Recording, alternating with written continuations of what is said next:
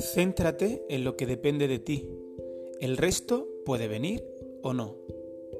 Epicteto establece claramente uno de los principios fundamentales del estoicismo, la dicotomía del control. Una vez que nos damos cuenta de que algunas cosas dependen de nosotros y otras no, debemos poner el foco en las primeras y cultivar la ecuanimidad hacia las segundas. Bienvenidos al episodio 95 de Meditaciones Estoicas, la traducción artesana del canal Stoic Meditations de Massimo Pigliucci, leído por Dani Campos.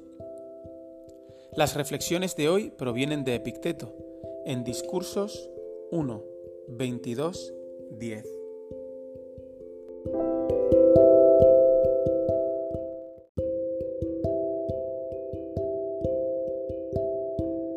De nosotros dependen el albedrío y todas las acciones del albedrío.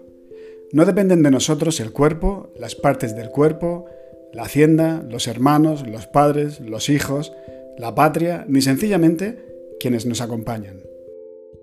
Es una de las declaraciones más claras de Picteto de lo que conocemos como dicotomía del control.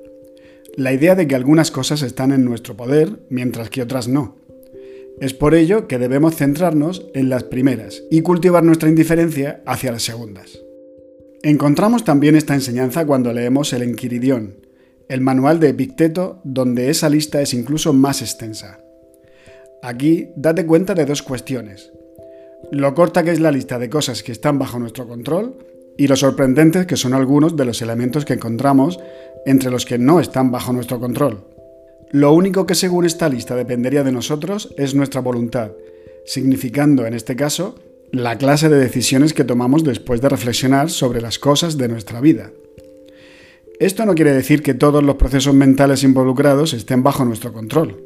Epicteto, mucho antes de que la psicología moderna aportara sus conocimientos, sabía muy bien que experimentamos impulsos y urgencias, y que en muchas ocasiones actuamos por instinto. Él habla en concreto acerca del funcionamiento de lo que Marco Aurelio llama el hegemonicón, haciendo referencia a nuestras facultades racionales, localizadas por la ciencia moderna sobre todo en el lóbulo frontal de nuestro cerebro.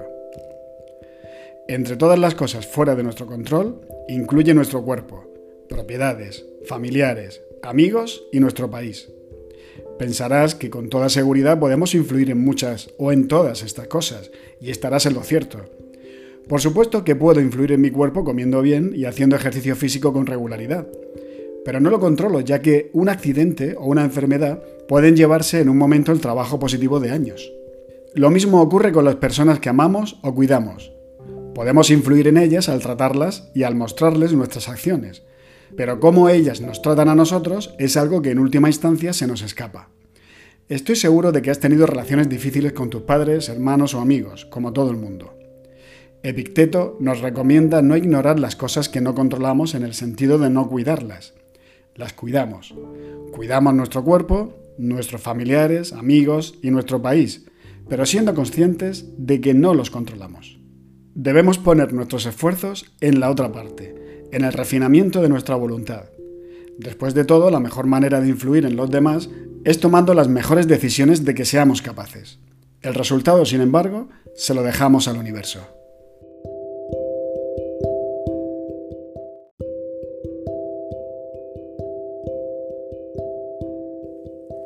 Gracias por haberte unido a una nueva meditación estoica.